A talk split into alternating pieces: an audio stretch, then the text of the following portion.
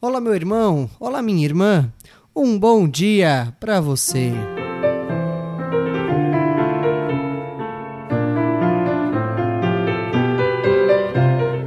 Hoje é terça-feira, 31 de agosto de 2021. Estamos no último dia do mês de agosto. O que nós experimentamos ao longo deste mês? O que nós deixamos de fazer? Enfim, coloquemos tudo isso nas mãos do nosso bondoso Deus.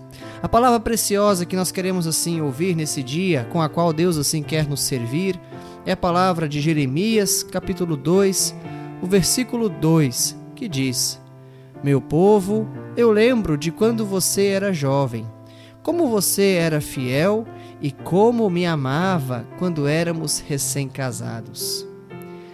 O título desta reflexão de hoje é Coerência. Ser fiel a Deus e viver a fé de forma coerente no dia a dia é uma tarefa difícil.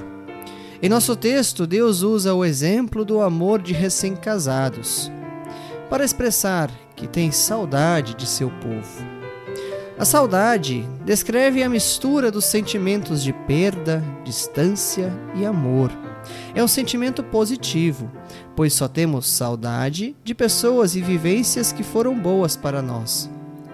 Deus puxa pela memória os bons tempos com seu povo.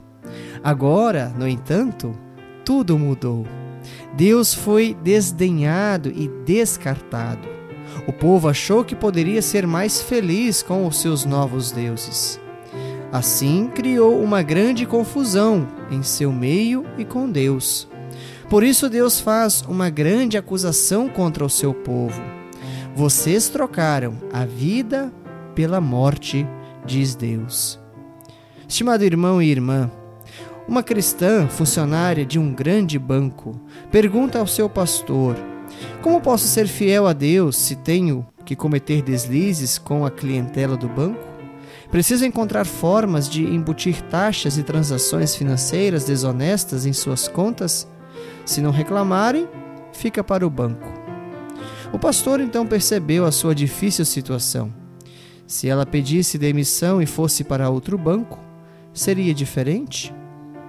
Concluíram que estamos numa roda viva, onde ser fiel a Deus é uma batalha diária, nem sempre onde se ganha. Como trabalhar numa empresa corrupta e ainda assim querer servir a Deus?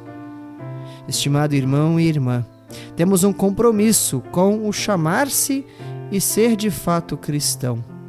Repito, temos um compromisso com o chamar-se e, de fato, ser cristão cristã. Que Deus, em Sua graça, nos ajude a viver a fé de forma coerente. Eu quero te convidar a uma palavra de oração. Oremos.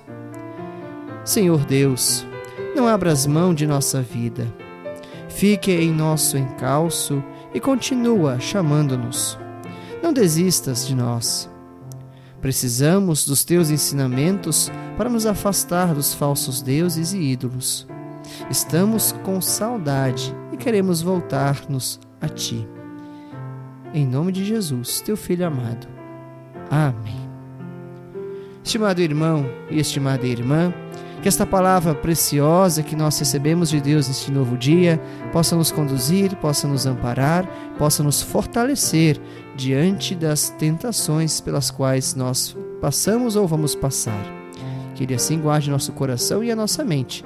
E esta palavra, esta devocional que você assim ouviu, é baseada no livro Castelo Forte. E eu sou o pastor Augusto, pastor na paróquia luterana na Transamazônica. Um abraço e até breve.